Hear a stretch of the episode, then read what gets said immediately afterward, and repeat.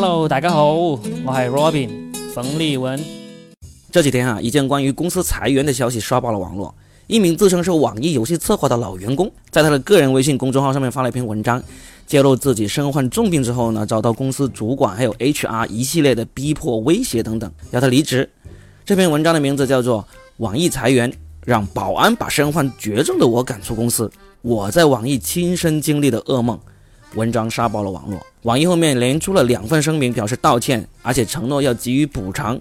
这个从二零一八年底开始，网易的负面新闻就不断啊，总是传出什么会有应届生啊，年前最后一天裁员啊，威胁已经离职的员工啊等等，负面消息一直没有停过。再这么下去啊，我觉得网易公司的队友都裁掉了，那是不是就只剩下猪了？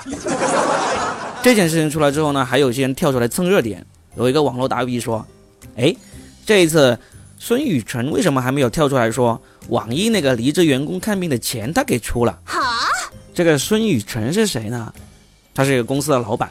他今年最著名的一件事情呢，就是他以四百五十多万美元的价格拍下了跟巴菲特二十周年的慈善午宴。结果到吃饭的那天呢，他突发肾结石治疗没有去，就取消了这个午餐。当时一下子就火了，厉害厉害厉害！四百五十万美元的午餐，说不去就不去了。不知道这顿午餐最后巴菲特老先生有没有跟他 A A 一下？前段时间，当罗永浩和王思聪上了这个法院限制高消费的名单，成为了老赖的时候呢，这个孙雨辰也很活跃，他表示愿意出一百万人民币一年来聘请罗永浩担任他们的企业创业精神代言人。如果效果很好的话，后续愿意持续追加一千万的投入，帮助罗老师早日还清债务。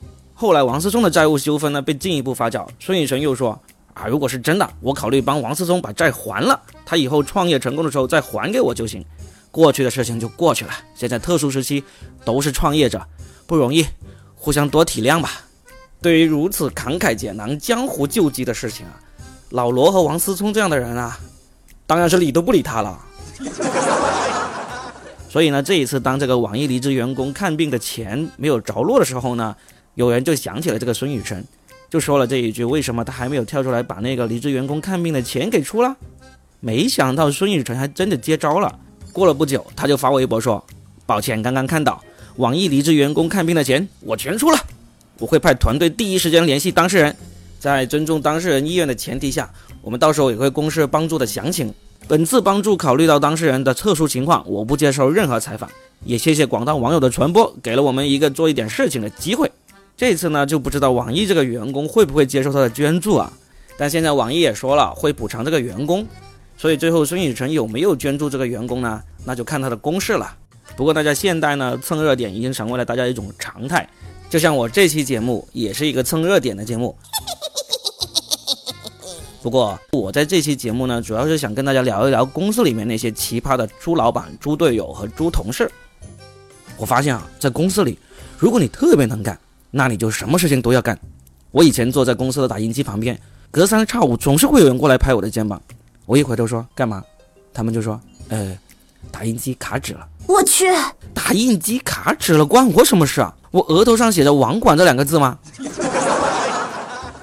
啊，不是不是，上次卡纸不是你弄好的吗？你再去弄弄嘛。我说咱公司不是有网管吗？你找他去啊。他说网管还管这事啊？呵呵。你以为我们这小破公司网管只是管网络的？我们公司的网管很忙的，所有和管相关的都归他管，包括公司的暖气管和空调排水管。哟，还有这么厉害的人啊！他是学什么专业的？什么专业我不知道，我只知道这名网管当初是来应聘修水管的，现在呢已经当了网管了，估计再过几年他可以当公司的高管。真的。公司里面太多这种值得吐槽的事情了。我是动手能力很强，什么都懂，但是我懂不代表我愿意做啊，对不对，大哥？我在家里还会扫地呢，怎么不见我去扫大街啊？结果呢，我这番牢骚的话被路过的老板听到了，他就跟我说：“哎，小伙子吐槽挺幽默呀，那公司的公众号就交给你来管吧。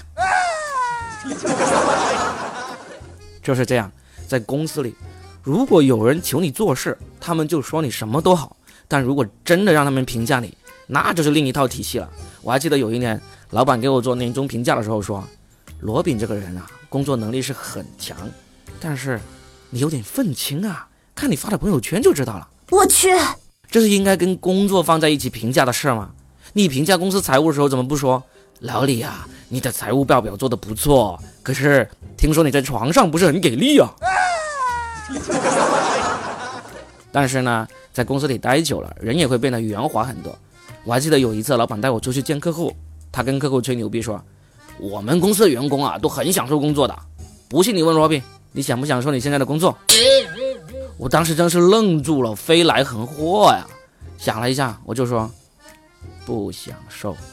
老板和客户也愣住了啊，这小子怎么又愤青回去了？然后我才慢悠悠的说，我觉得我现在这工作呢缺少连贯性，周六日还要放假，把我工作的节奏都给打乱了，不享受。后来呢，我的工作就一直都很有连贯性，加班特别多。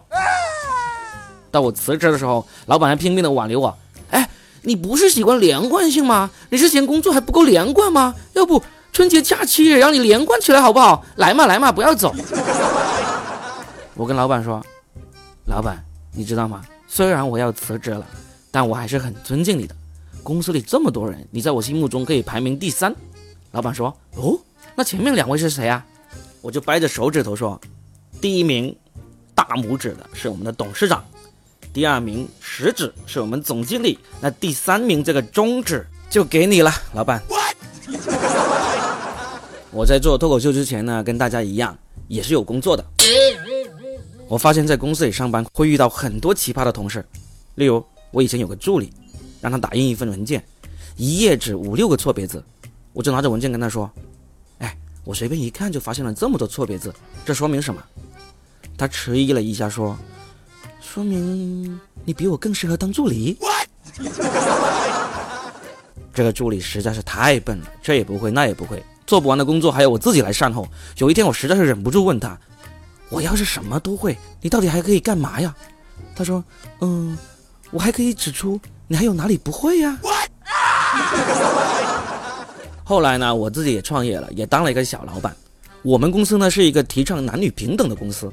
所以呢，当我看到我们公司居然有一个女孩子自己给饮水机换水的时候，我实在是忍不住了，对旁边那些袖手旁观的男同事说：“哎，这种体力活你们怎么能够让一个女孩子来做呢？起码要两个女孩子来呀！来，旁边这位女同事，你来帮帮她。”最近看到网上有人说，现在的九五后认为开心比工资更重要，我就有点不相信。问了一个公司的九五后员工，为什么开心比工资更重要啊？没想到他说：“对啊，你每个月给我的工资那么少，又不肯加薪，我不开心一点还能怎么办？”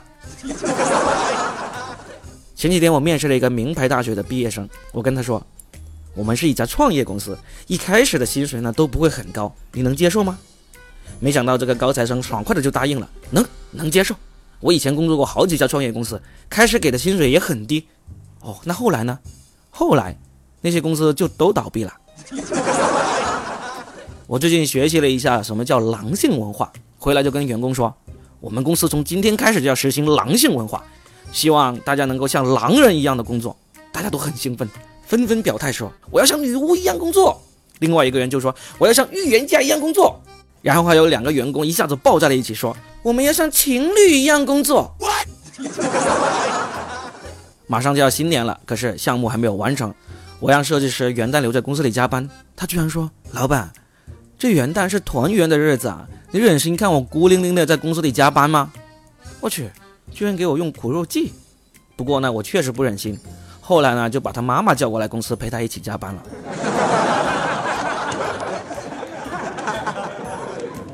好了，这就是本期的说的全是梗。